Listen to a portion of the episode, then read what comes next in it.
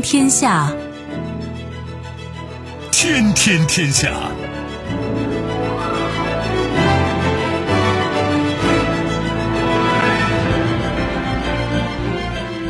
历史穿行者，新闻摆渡人。各位好，我是梦露。您正在选择收听的是《天天天下》，和我一起陪伴大家的还有本节目评论员重阳。世界纷繁复杂，新闻随时发生。今天的《天天天下》，您将听到：非常关注，非常感动，坚定信念，希望在前。事出有因，道指狂泻近百分之十三，特朗普称美国或迎经济衰退。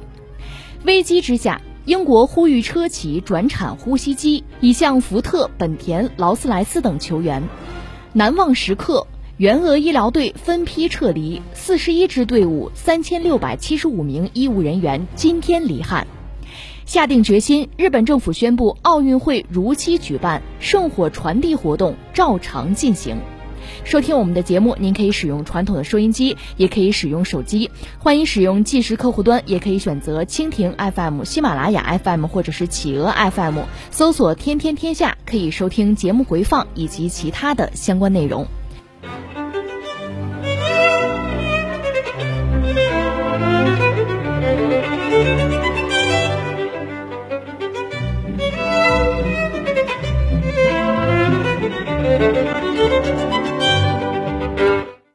特殊时期，每天我们刷着新闻，总有一些人、一些事儿让我们心里有底，感觉很暖。邯郸市中心医院重症医学科护士杨翠萍是我省第一批支援湖北医疗队队员。三月十五号，他们给武汉市第七医院做完了最后的消毒任务，和这个战斗了近五十天的阵地告别了。三月十五日，天气晴。我叫杨翠萍，是邯郸市中心医院重症医学科护士。今天是我来武汉市第七医院支援的第四十九天。今天我们全体队员美美的拍了集体合影照，终于可以如释重负，轻松的说一声我们清仓了。十三号接到通知，我们的病人即将转往定点医院治疗，我们就开始忙而有序的准备工作。那天晚上八点到凌晨两点的班，当听到要有两名病人在我们班上转，就有老师又开始。为病人准备路上用的急救药材、急救物品，因为我们是重症病人，所以要多准备一些东西，以备不时之需。当定点医生和护士推着转运床进来的时候，一位清醒的病人就突然紧张了起来，闭上眼睛不敢看。我们劝了很长时间，病人还是有点害怕，想在我们这里继续治疗。我握紧病人的手，上前告诉他，到定点医院治疗。也会得到很好的护理，不用害怕。我们劝了很长时间，病人才慢慢的睁开眼睛，放松握紧的双手。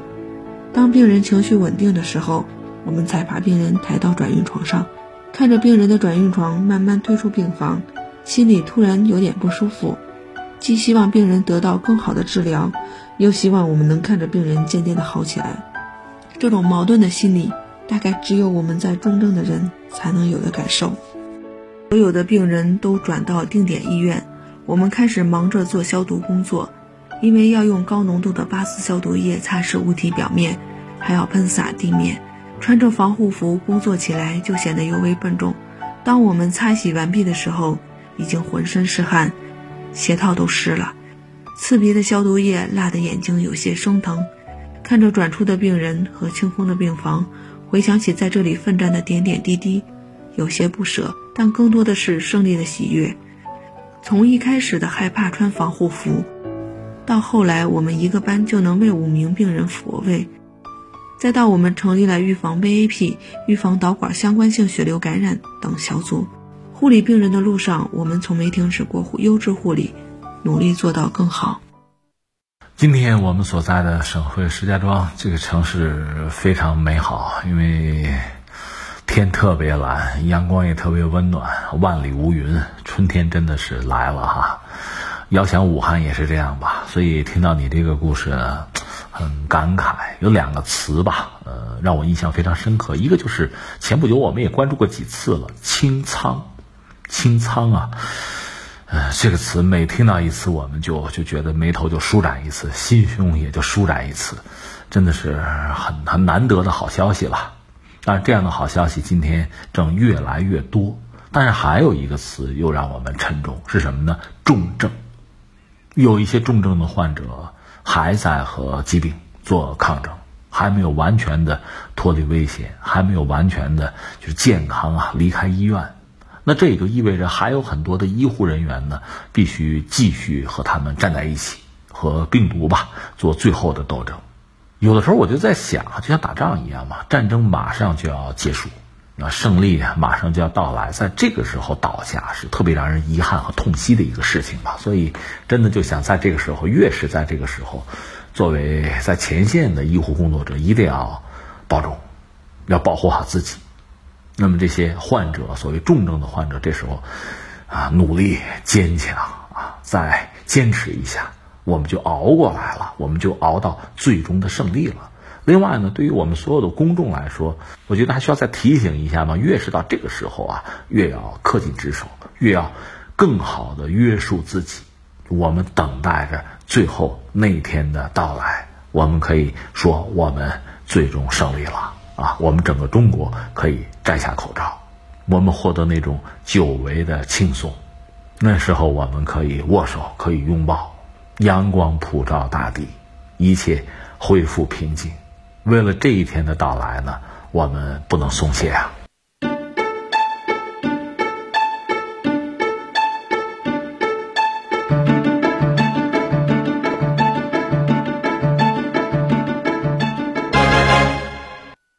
在美联储周末紧急宣布降息至近零水平，并重启量化宽松之后，美国股市继续照跌不误。当天开盘之后不久，标普五百指数跌幅扩大到百分之七，六个交易日内第三次熔断。随后，特朗普在当天举行的一个新闻发布会上表示，美国的这场战役行动可能一直持续到八月或更长时间，而且美国经济有可能陷入衰退。关注美国股市哈，美国股市是越来越值得关注，越来越具有戏剧性，但是应该说越来越具有 爆炸性。呃，又跌了，呃，三大股指跌了超过百分之十，又熔断了。非常短的时间内，这已经四次熔断了吧？很多人拿那个谁开玩笑，拿巴菲特开玩笑。老头八九十岁的人了，说你看前不久他刚说了，我这辈子没见过这样的，哎，这回你见了吧？过两天你看我我我见过了，我又见了，我还见。这是巴菲特遇到的这个状况。有人说：“哎，你还是太年轻啊，是吧？见识还是少啊。”嗯，玩笑归玩笑，就说美股现在的状况很特殊、很危险，而且这次有一个前提，我们前两天关注了，就是美联储呢是下了狠招，应该说是把药啊完全扔出来了，弹药全砸出来了，就是一个是 QE 七千亿，这明摆着的放在这儿了，这个对市场应该说是一个巨大的安慰剂，但你要还不起作用呢，我也没有办法。另外呢，就是降息。基本上到零了嘛，呃，你说有没有可能负利率？将来也许也可以选择吧，因为像欧洲、像日本都实践过负利率，美国不怎么用，但是啊，给逼到那个份上再说吧。总之，现在美联储的主席鲍威尔可以跟特朗普讲：“呃，哥们儿，我把该做的已经做了，下边看你的吧，对吧？” 就是这样子。至于特朗普呢，在股市开盘之前，好像还专门发了一条推特啊：“上帝保佑美国。”你说这是情怀党吗？我觉得不应该吧。天天开始他也不说这句话，这时候说，显然他不是个情怀的问题，还是焦虑了，还是心里没底吧。那果然，那一开始就是这么个局面，一个是熔断，呃，一个是跌，三大股指跌了百分之十以上，不止百分之十啊。那还是市场恐慌嘛？如果让我们翻译的话，那没有别的翻译的状况，就是这么一个局面。那我们看特朗普几个表态吧，一个说可能嘛，就是经济衰退。可能啊，这是一个。然后说，反正疫情要结束了，能控制住，那还会反弹。嗯，这个我们也信啊。另外，疫情啥时候控制住呢？他大概给了个说法，说八月份，他给过一个这个说法。关键，另外呢，他甩锅中国，就把这个病毒叫做中国病毒就来了。嗯，我特别想就这一点先表达一个态度吧，这是我觉得非常危险也非常无趣的一个做法，恐怕也无用。我特别赞赏中国一个科学家哈，叫饶毅，他在第一时间就有一篇文章就反驳了，就说美国你现在叫无可辩驳的失职啊，你好好反思你自己。我记得我们前两天外交部的发言人也曾经使用过一句话，孟子的话嘛，说来很有趣儿。呃，在年初一月五号我们那个线下活动的时候，我也引用过这句话，就是行有不成，反求诸己。这事儿你做的不漂亮，不成功啊，没有达到目的，没有达到目标，你先问问自己，你自己有什么不足没有？这是最基本的做人的一个态度嘛。这个要都没有了，就没意思了，这不就单纯的甩锅吗？所以现在我倒觉得要小心，就是美国的甩锅。这个甩锅我是两个层面，一个层面是什么呢？是舆论战，就在疫情这个问题上，把责任推到其他人，包括中国身上。你不讲中国病毒吗？这个我觉得我们在第一时间应该是有所反应，要意识到这就是舆论战。有人甩锅，我们当然不能接受了。一方面呢，我们也很想知道这个疫情是怎么回事，这源头在哪里？你不说，我们也是要查的。再一个就是现在中国，一个是自己问题还没有完全解决的情况下，就已经开始向非常多的国家在进行相应的援助，体现我们这个人类命运共同体这么一种认识。中国人是有非常高觉悟的，正在做这个奉献。这个很多国家，包括世界卫生组织，都是肯定啊、承认，甚至是感谢的。那你现在跳出来说这个，你什么意思？况且你这样讲能不能解决问题？另外，这有没有可能在美国国内，甚至在西方某些国家，就在西方社会吧，又要造成族群的冲突、种族歧视？有没有可能？在历史上，我们看到过这样的故事，比如一九一八年、一九年那个全球的大流感，叫什么叫西班牙流感？实际上，这个流感从哪儿爆发？就是从美国爆发的。西班牙倒霉在哪儿呢？因为当时是一战还没有结束。交战国彼此之间打得不亦乐乎，另外他国内新闻都有管制嘛。西班牙基本上至少表面上是中立，所以呢，他们是天天把这个流感放到头条，结果就被人家给拍到他身上，叫西班牙流感，这也很冤的。就类似这样的故事，我们也可以看到，包括之前像梅毒什么的，法国病那叫法国病，那意思是法国人引起来，法国人传播的，责任在法国。那你说法国能干吗？就类似这样的故事。屡见不鲜，这就是西方人的玩法，所以我觉得第一时间啊给他怼回去，这没什么好说，这就叫舆论战，这是一个甩锅，还要甩什么呢？就甩经济、甩股市的锅了。须知，呃，我前两天我们也谈到过，美国确实是一个独特的国家，它有非常丰富的经验，是什么呢？转嫁危机。当经济危机至少是股市出了问题之后，它确实能够，一个是他自己用比较低的成本挤它的泡沫，同时呢，这个责任他不会自己承担的，这个后果、这个损失和代价他不会自己扛的。你不用往远里看，你看看零八年，你看看九七年、九八年的金融危机，你整个看下来，你看看美国是怎么干的。所以这个我倒觉得不只是我们中国，整个世界各个经济体，小心吧，啊，这是就事论事，我们把这个事情先放在这儿。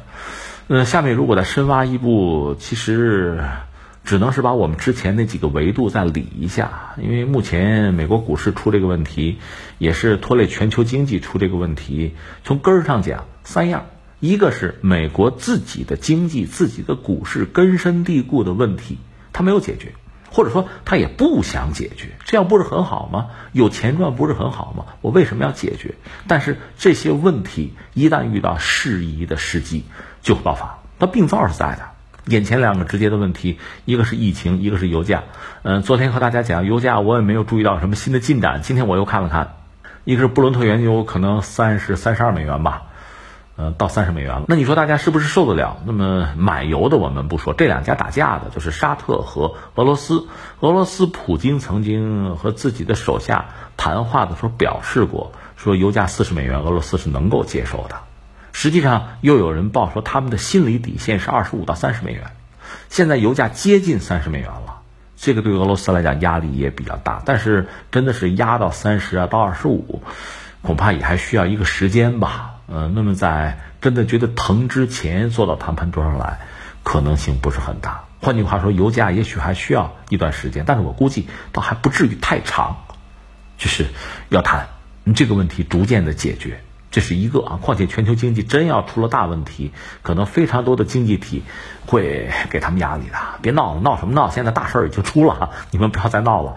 呃，也有这种可能。这是油价。另外，关键在于什么呢？疫情，疫情确切讲又是两个维度，一个维度就是看它的范围，就是整个传播的范围啊，是不是很大，是不是不可控啊？再一个是什么呢？就是时间线会不会拉得很长？这个大家都已经看得很清楚，包括特朗普也很明白。如果说能够控制住，有明确的控制的标志性的时间节点，那么对股市啊，对经济肯定是一个好消息。如果没有迟迟没有这方面的信息，也看不到拐点，那么大家的惶恐的情绪恐怕就会持续。但是截止到目前，我们还真没有看到在就传统的西方国家吧。那当然，现在有些国家已经有这样那样的应对啊，这些应对在国内也饱受各种各样的争议，没有特别明晰的，就是让大家觉得是建设性的啊，能够力挽狂澜的，没有看到这方面的政策出台，也没有看到有明确的效果。所以，疫情现在是一个最大的不可控、不可测的因素，这个对美股产生的影响恐怕是最直接的。刚才我们讲的一系列问题呢，这个问题是最直接、首当其冲的。那下面翻回来，我们再说个但是哈，但是好像也不至于太过焦虑，因为和零八年的那个危机比起来，零八年那是美国，我们讲过，它等于说是金融系统内部出问题，它自己就有病了，内爆，那么带来非常大的麻烦。这次目前来看还没有引起美国金融系统本身出大问题，还比较稳定和正常吧。那现在只是外伤，皮外伤，那是不是我们理解还不至于引起太大的这个萧条啊？或者说什么像二九年、三三年那个经济危机到那样一个地步？我们在节目里多次讲过，我的观点是，其实我很不希望出现那样一个局面。可能有些朋友觉得该早该那样，关键是他会拖累别人。拖累世界乃至我们自己，正因为如此呢，我们并不希望看到全球性的经济衰退。相反，我们倒希望现在呢，经济能够高歌猛进、蓬勃发展、水涨船高。而在这个过程之中呢，一个是我们恢复，另外呢，我们发展复兴的进程能够加快。我觉得我更希望看到这么一个局面。但是，你以为你想就能看到吗？是吧？这个很难。呃，但是目前我们看这个局面嘛，就是主要经济体大约都是这个玩法。一个是很多市场国家，美国的盟友就跟随美国的美联储吧，那就是降息啊，QE 就是这么搞。呃，我们讲中国央行不跟，我们有我们的玩法，或者说我们认为我们的弹药库里弹药还比较充足，就可选择的余地还比较大。一般说来，从政府这个层面，那俩事儿吧，一个是想办法增加流动性吧。那再一个是什么呢？就是投资嘛，有一些项目啊，投资啊，拉动经济啊，大约是这么一个状况。一般说政府这个层面采用的，你可以有各种变形啊，就是这么一个玩法。另外，当然就是大量的企业呀，资金链别断，生产能够恢复，能够正常的运行啊，产能能够保住。另外，国内从社会上能够稳定啊，保证一个比较稳定的市场。就不出问题，这样转起来，那作为一个经济体呢，自身就能够就正常的运转起来了。但是现在我们又说呢，全球范围内，一个是市场是打通的、一体化的，另外呢就是生产产业链儿啊、供应链儿，这个也是全球性的。那这就是刚才我说的，只是我们自己把事情做好了，大家都没跟上，这也不行。现在很难说存在一个什么风景这边独好，很难说存在这么一个状况。我们在桃花源不是这样的。应该说还是环球同此凉热，呃，但是目前我们现在看到的是这么一个状况啊，呃，我们大概推演一下吧，就是随着这个疫情逐渐的在深入，我们看到全球很多国家，应该说有的还是在爆发的前期，像意大利、像伊朗，伊朗其实治愈率还是比较高的哈，这样一些国家，另外像这个日本啊，像韩国，相对来说是不是已经逐渐在走出来？新加坡还好，就这么一个状况，而大量的欧洲国家，这不是世卫组织管他们叫震中吗？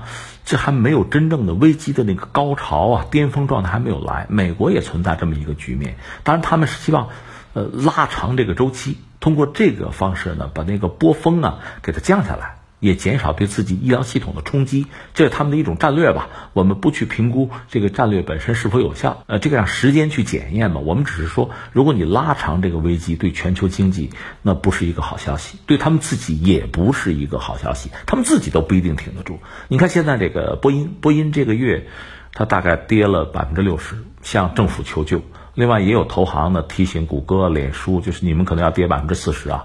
还要跌百分之四十啊，是有这样的警告，就是很多企业、很多国家、很多经济体都面临巨大的冲击。哪怕之前你是一个老牌的企业，曾经玩的风生水起的经济体，现在都面临这么一系列的问题。另外，全球主要的这供应链三大供应链，北美算一个，欧洲算一个，这恐怕现在面临巨大的冲击吧。反而东亚的供应链应该说会最先的走出危机。这是我们，甚至我们这两天看到韩国从经济上讲哈，和中国这儿就它的出口现在又达到一个比较不错的状况，这是很难得的。其实这个我们双方都需要。所以也许从全球的经济版图，因为这次这个疫情吧，完成一次重新的检测啊、洗牌、重组之后，我们可能会看到一个新的样态、新的面貌吧。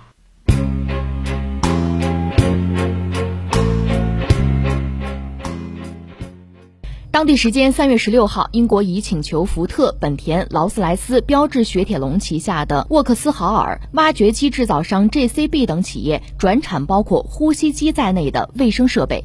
对此，劳斯莱斯相关业务负责人表示，愿意随时提供帮助。本田也证实，政府已要求其研究生产呼吸机设备的可能性。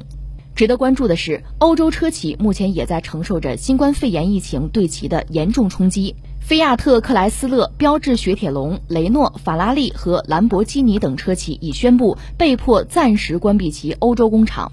截至到三月十六号，英国新冠肺炎确诊总人数已达一千五百四十三人，其中五十五人死亡。英国当天宣布将提高对新冠肺炎的防疫力度，关闭社交生活，要求基础免疫力薄弱的人群自我隔离十二周。这个新闻吧，让人真的还是挺 感慨的，因为传统的西方国家也一度是所谓列强嘛，工业化强国嘛，所以遇到这样的突发事件、巨大的压力之下，首先想到的他们的传统制造业可以倚仗的。还是汽车嘛，还真是这个样子。汽车的发明，包括最早吧这种普及，德国、法国、英国，包括美国吧。现在其实汽车对他们来讲，特别对欧洲国家来讲，还是很重要的支柱型的产业。你比如特朗普跟欧洲人干啊，贸易战动不动吓唬他们就是汽车啊关税啊，就这些东西，包括零部件啊。所以现在你说出了问题，就面对疫情吧。呃，英国呢，之前他们不是嚷嚷这个。所谓群体免疫这个事儿，英国我开个玩笑说，他还是挺实在，把这话明说了。像德国甚至法国，多多少少从政府层面也谈到了群体免疫的问题，但是没像英国人说的这么直白。那你说的那么直白，当然首当其冲遭到全球范围内的关注啊，很多人在质疑你。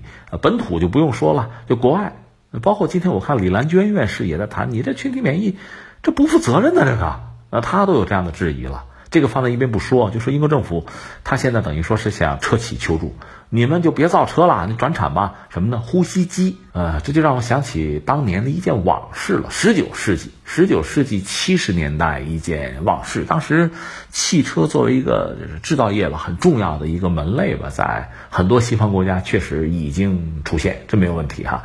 我想说的是另一件事儿，就是呃，美国，美国在十九世纪七十年代呢，曾经有一个。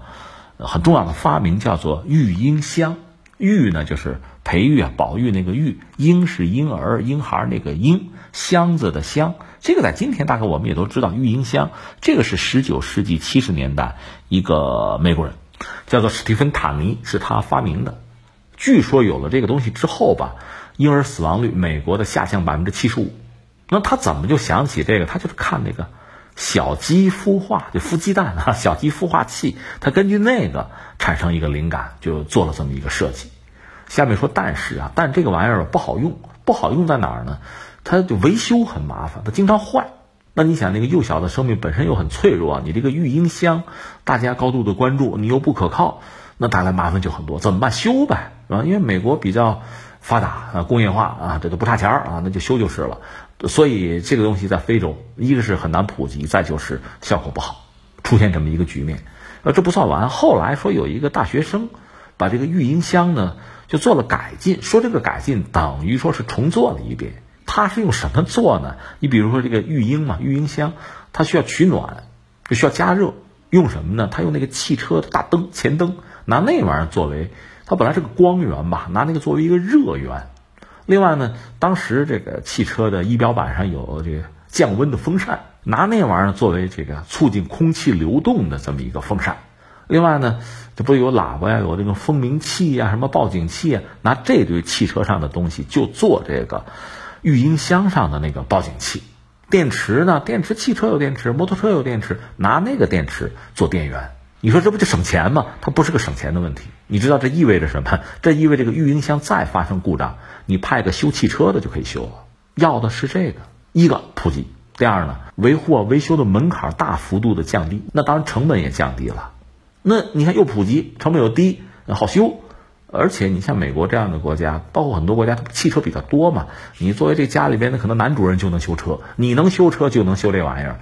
那你想，这意味着它是巨大的福音嘛？那育婴箱，小孩子这获得生命啊，远离死亡，这就真的成为可能了。原来那个发明那个概念是不错，但是真正的去普及它是有难度。那现在通过这种就汽车式的专产啊，最后哎就可以了。就让我想到这么一个事情，但是现在我们看到，就是英国政府他向车企求救是对的，因为对他们来讲，制造业剩的不多了，主要就是车，所以向车企求救，希望车企转产呼吸机，这倒不失为一个也算是灵机一动吧，也是无可奈何的这么一个选项。关键在于能不能做到。说实话，就我个人来讲，因为你历史看多了之后，像英国这样的国家，你说一战、二战。也都打下来了，一战他们损失很大，贵族基本上死光了。二战就不要说了，有一度纳粹那飞机天天轰炸英国，也不投降，就是不投降，死磕到底。所以对这样一些传统的国家，一些所谓的列强，他们真正面对危机的时候，他们的公众，你说觉悟也好啊，说这种这个心态也好啊，我想不至于马上崩塌。甚至他们也会有他们的某种韧性，只不过那和我们理解和我们看到体现的可能不太相同。他们会有他们的应对，这个我觉得我们可以观察。但是呢，就他们现在通过这种向车企求救，希望车企马上转产呼吸机来解决一部分急需。这个事儿本身呢，我觉得面临几个问题。一个大家能想到就是资本有没有觉悟。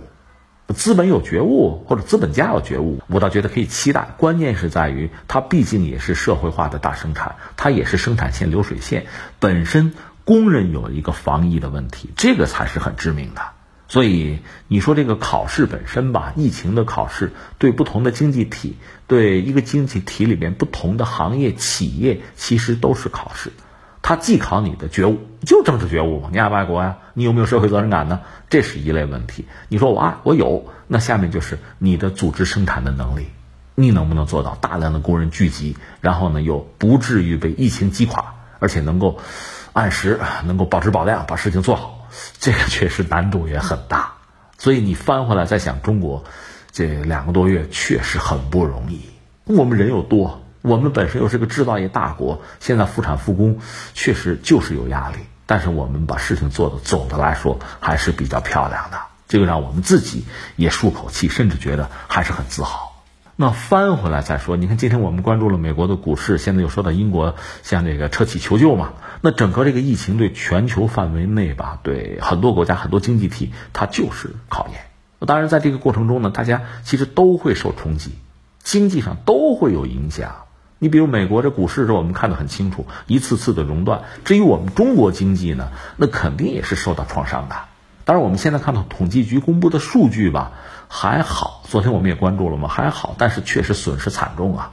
那问题在于，你如果有足够的产能，你能尽快的恢复，你的社会有秩序，公众呢讲纪律，比较稳定，而且全身心的还是投入到这种复产复工、恢复经济的这么一个斗争之中。再加上你的资金链不断，就你政府啊、央行啊，你出的牌别错，那我觉得挺过去问题就不大。比较麻烦的是什么呢？就是那些就一个经济体啊、一个国家或者地区吧，它政治上就不稳定，它民众也没有纪律，它的产能也没谱，它就有可能遭到双重打击，既有经济上的打击，也有疫情的打击，这是最要命的。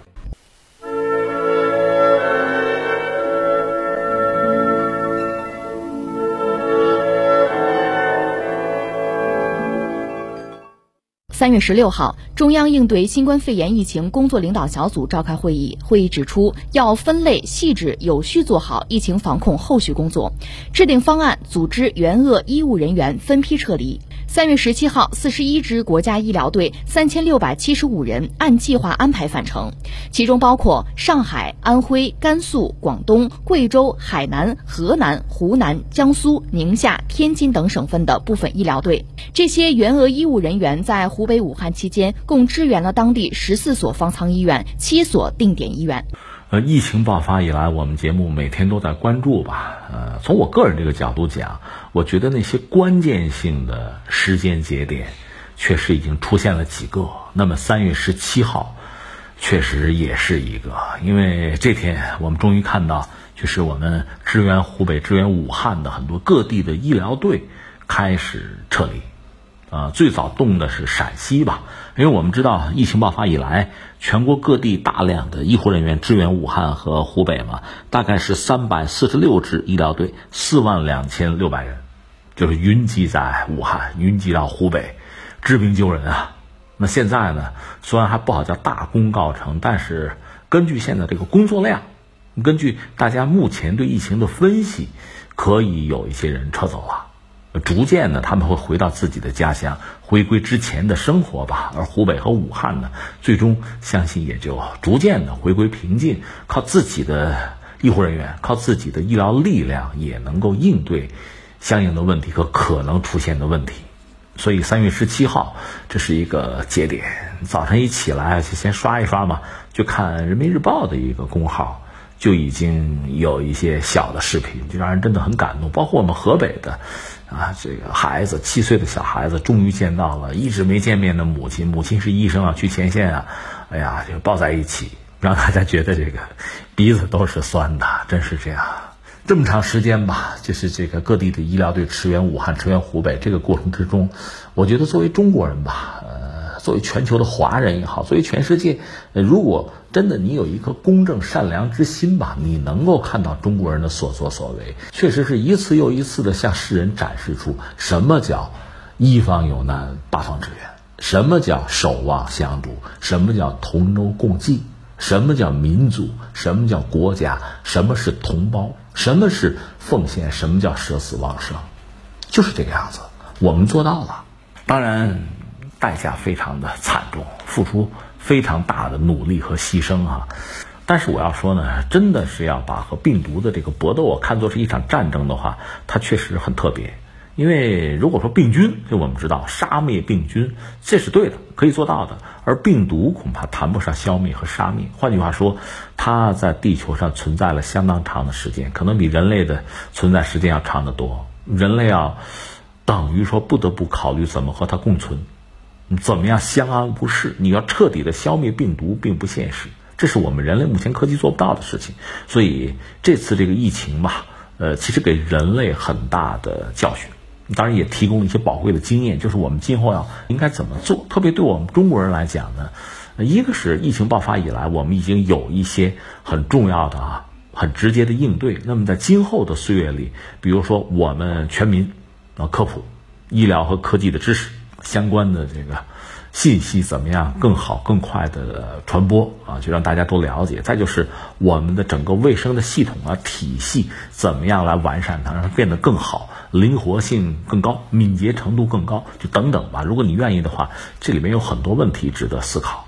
那现在我想说的是什么呢？医护人员逐渐的要回到自己的家乡，回到自己的单位啊、岗位啊，我们正常的生活逐渐又开始了。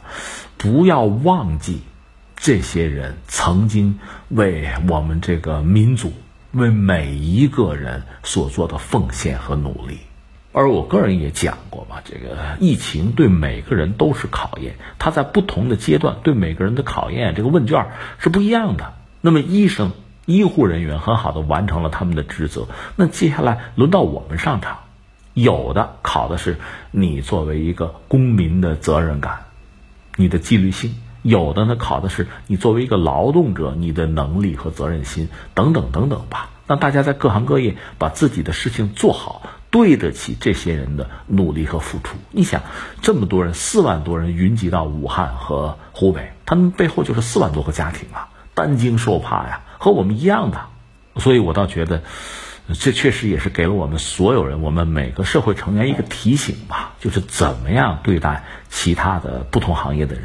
通过这一次，我们知道医疗行业很多人他们多么的不容易，他们面对什么样的危险，而真的当这个挑战降临的时候，他们多么的义无反顾。其实各行各业都有自己的不容易，彼此多一些了解和尊重，是不是可以成为我们就这次疫情以来吧，我们得到的一个很重要的提醒和教义吧？另外，我还想说什么呢？其实刚才我谈到了，如果说到病毒和人，那么这种关系确实太复杂，或者说就关系也太悠久吧。嗯，就说西方吧，西方有史可查的，就是涉及到这个瘟疫吧，大瘟疫啊。呃，疾病嘛，应该是公元前四三零年，就他那个波罗奔尼撒战争，然后有这个雅典的大瘟疫，到现在也说不清是什么，也可能是鼠疫，也可能是什么斑疹伤寒吧。其实自有人类以来，最早比如狩猎什么的谈不上，但是一旦进入农耕社会，人开始集中了，有城市了，开始进行这个大规模的集体劳动了，那你想这个疾病啊、传染病啊这种流行病对人的威胁就产生了。以前大家当风个各过各的。倒不存在，或者说不严重吧这个问题。但那个时候你生存都成问题，一旦进入这种集体的生活、集体的劳动，那么流行病这种传染病就对我们产生非常巨大的威胁。就刚才我们讲，雅典就闹了这么一出，本来是因为战争，就是把大量的在雅典城外的人集中到城内居住，那麻烦就来了，一次疾病撂倒非常多的人。后来你比如像贸易，嗯，丝绸之路。丝绸之路通了之后，实际上意味着洲际之间的商业联系、人员的往来、呃流通就有了。那么带来的麻烦也很大。比如说从中亚的那个鼠疫，呃传到比如君士坦丁堡，那么带来非常大的这个人口的损失吧。后来是这个阿拉伯帝国是打断了这条这个商路，那等于说鼠疫才被切断，是当时是这么一个状况。就类似的故事，我们就不一一再说了。之前我们也讲过，像那个卡法之战最后带来的欧洲的黑死病。但是我要说一句哈，那这种流行病带来巨大的对人类社会的呃伤害、摧残之后啊，那作为公众如果不了解相应的知识，就是你的判断、你的能力水平有限的话，往往会找替罪羊。你比如说黑死病之后，大家恨谁呢？欧洲人是恨犹太人，因为犹太人是商人嘛，到处跑啊，他不是定居啊，所以那病是他们带来的。那么对犹太人的迫害就不可避免，就类似这样的事件一再发生。在今天，就说这次疫情爆发之后，你看看某些国家、某些地区、某些政客那个丑恶的嘴脸，他不是第一时间负责任的考虑怎么做，怎么让自己的同胞免于病毒的伤害，而是就找替罪羊甩锅，制造各种各样的这个恐慌或者仇恨，这是非常可怕的。这也是我们应该极端的警惕的啊！那我们翻回来再说呢？你想，现在已经是全球化的时代了，那你说我这个物流都是全球化的，我的资本也全球化了，我生产也全球化，那疾病也是全球化的呀，病毒也全球化了。恐怕从这个角度讲，你也不是悲观不悲观的问题，是在所难免。那怎么办呢？只能一个，我想就是作为我们吧，要未雨绸缪。就我们也不是没有遭遇过呀，遭遇过呀，代价也付了，学费也交了。我们怎么样建立更有效的一套体系来应对，甚至呢有所预警？另外就是全球各国之间确实需要合作。这里边既包括你说我这个国家我经济发达或者我技术发达，那再就是我这不发达，但是我这有可能遭到袭击，就病毒的袭击。那我这个地方我交通便利，有可能为这个流行病啊、传染病这种大规模的。传播提供某个关键节点，那都需要合作呀，那就需要彼此之间有这个信息的技术上，包括这个产业上的各种各样的合作。就是比如说医疗物资啊，没有这些东西的话，大家还是各自为战，那么损失都会很惨重，而且彼此之间会带来更多的这个不理解、麻烦、压力。然后我还想说一个是什么呢？这次你看发生这个问题之后，你比如像欧盟。欧盟现在等于说是大难临头各自飞了吧？传统的那个欧盟，大家团结在一起，现在我们看到的可不是大家期待或者以前渲染的那份图景了。另外就是什么呢？就是全球的产业链确实发生很大的危机，那么由此带来全球经济可能出很大的问题，甚至停摆，这都是我们要做好充分准备的。那我要说，这次的疫情是不是从某种意义上也让大家重新的考量，重新去做产业的布局？全球经济版图是不是需要重新的去设计和塑造？很多产业中心啊，是不是需要重新的规划？原来它强调的就是全球化，你比如说半导体也好，汽车也好啊，这种全球的采购，它不是按照以前的那个自然禀赋，你有什么我有什么，咱们俩交换，它不是按那个走了。你比如日本，日本什么也没有啊，但是人家居然就把汽车做起来了。另外像新加坡也很有意思，我们之前聊过啊，它有空调。李光耀曾经写文章专门就是肯定说，空调的发明对我们新加坡太重要了。因为在他那个纬度非常热啊，如果没有空调，室内办公啊、室内生产都几乎是谈不上的，那就只能爬到树上吃香蕉去了。而新加坡不是这样子，它确实比较现代化，但是它那种空调啊，中央空调集中的这种供暖，又给它这次疫情爆发比较严峻嘛，带来很大的麻烦。成也萧何，败也萧何。你看出现这么一系列的问题吧，我的意思就是说，疫情是不是会让我们重新考虑、重新设计原来的全球布局的产业分工那个产业链？那新的格局会是什么呢？那恐怕还是要依托几个实际上是大的经济体，就是大国。拿我们中国来讲，我们的产业就制造业门类是非常齐全的。那在我们周边相当多的国家和我们做这种分工。匹配，这样形成一个群、一个圈儿、一个区。那么美洲，我们知道，美国本身它确实是一个核心。你像加拿大也好像这个墨西哥也好，都是围绕着它的。墨西哥本身算是发展中国家，加拿大你看现在是封国，封国也不对美国封，因为它离不开。也许是政治上，也许是经济上。欧洲现在麻烦虽然比较大，但是你要论传统的制造业，那还是德国，它的制造业比较发达。那相应的，比如医疗物资的生产，它比其他国家也是有优势，它转产也快嘛。所以，我想逐渐在疫情之后吧，全球的这个分工布局，这个产业链可能需要重置，会出现刚才我们说的这么一个局面，又出现一个你说地缘政治也好啊，现在是地缘经济、地缘分工，可能会出现这样的一个局面。那我们应该是不是有所考虑、有所设计？一方面为这一天的到来做准备，另一方面呢，我们通过提前的设计和筹备啊、布局啊，让这样一个趋势吧，与我们更有利，同时与这个人类命运的共同体更有利。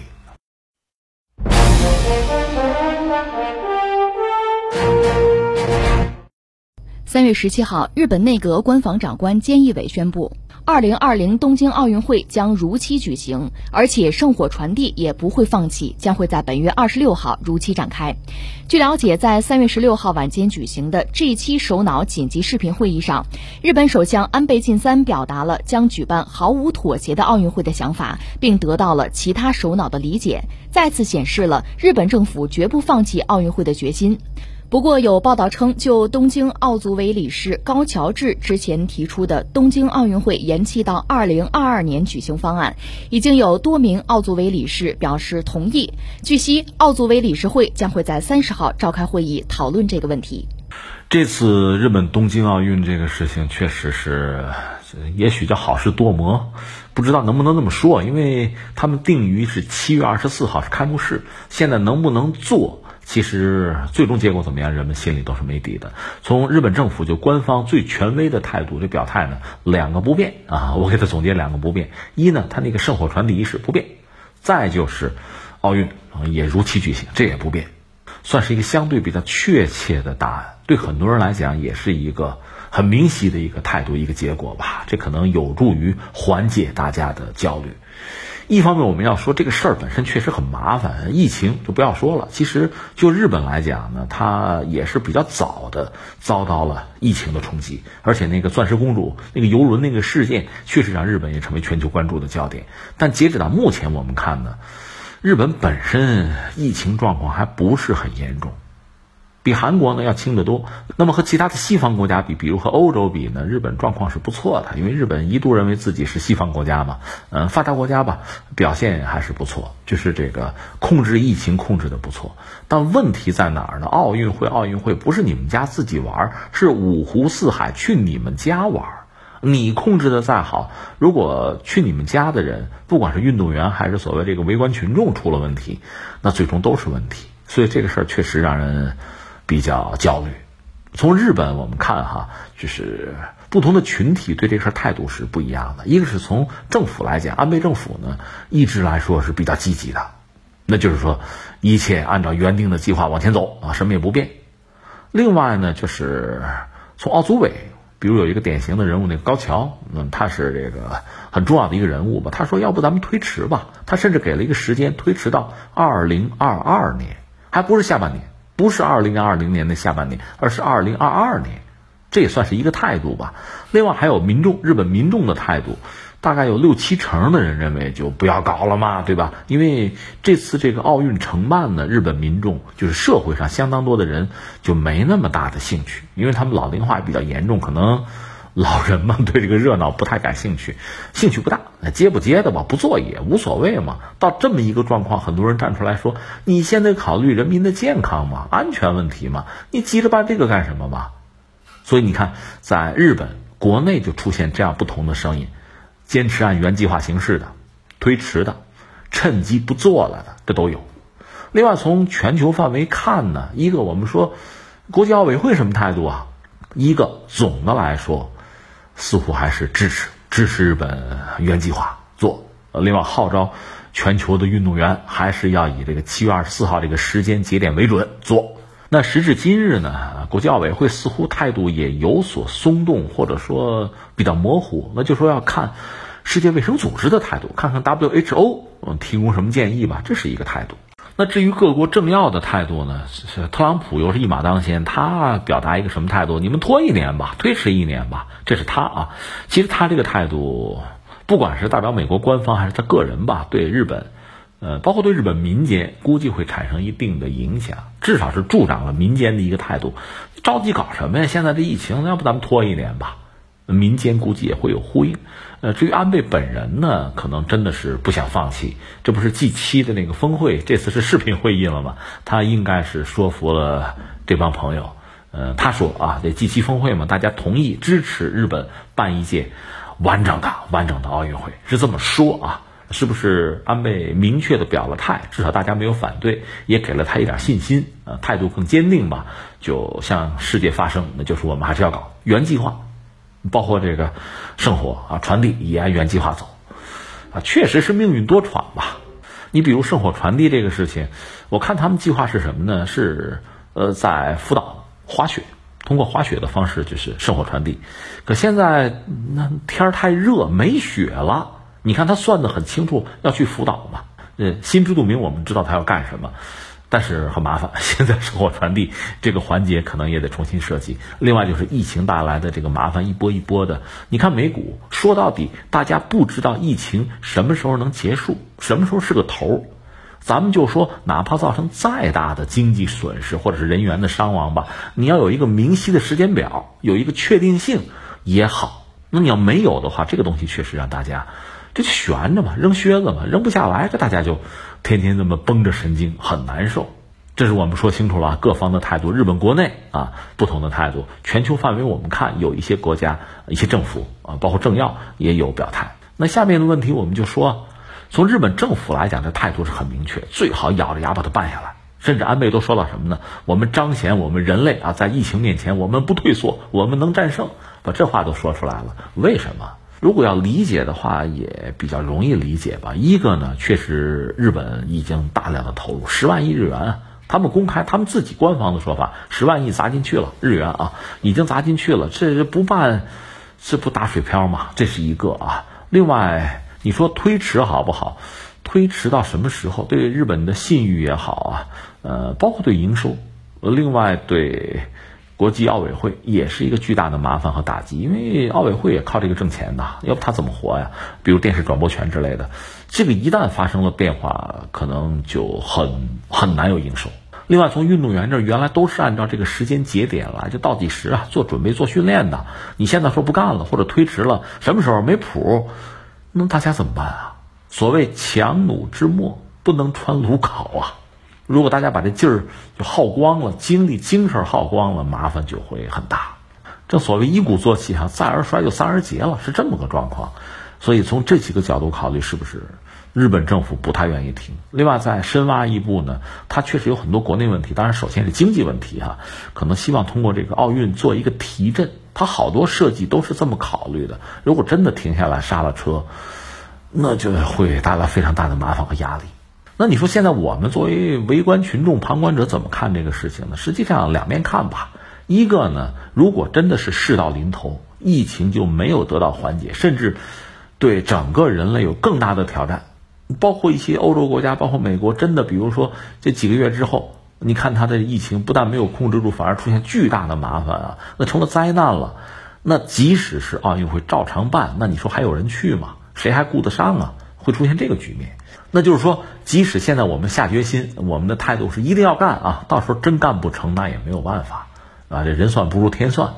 那既然如此，你把这个想明白了，索性你就表一个态，我们坚持要干，到时候再说。这个态度它是个定心丸，甚至对全球经济它都传递的是一个正向的引导，而不是负面的。如果现在说不行了，办不了了，嗯，大家散了吧，自己好好过日子吧，明年能不能见两说了啊。如果你是这么一个悲观的态度的话，对全球经济。对抗议哈，可能带来的是更大的麻烦，我是这么理解。所以从日本政府来讲，这个态度坚决要办的态度本身呢，应该讲还是我觉得还是理性的，或者说正确的一个一个态度，一个表态。当然，即使如此，安倍包括日本政府在日本国内也会面临公众很大的这个压力，会挑剔他，会批评他吧。但是总的来说呢，这个比表态说干不成了，大家散了吧，比这个可能要好，两害相权取其轻吧。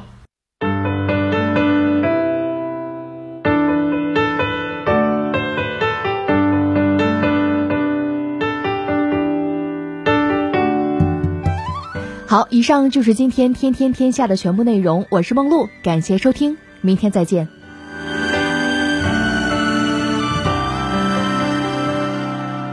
无边无际，昼夜不停歇的朝夕，无穷无尽，心里藏着几千万里。慢一点，就慢一点，远一点，再远一点。无边无际，闪现又逝去的幸运。无穷无尽，漂浮又消失的岛屿。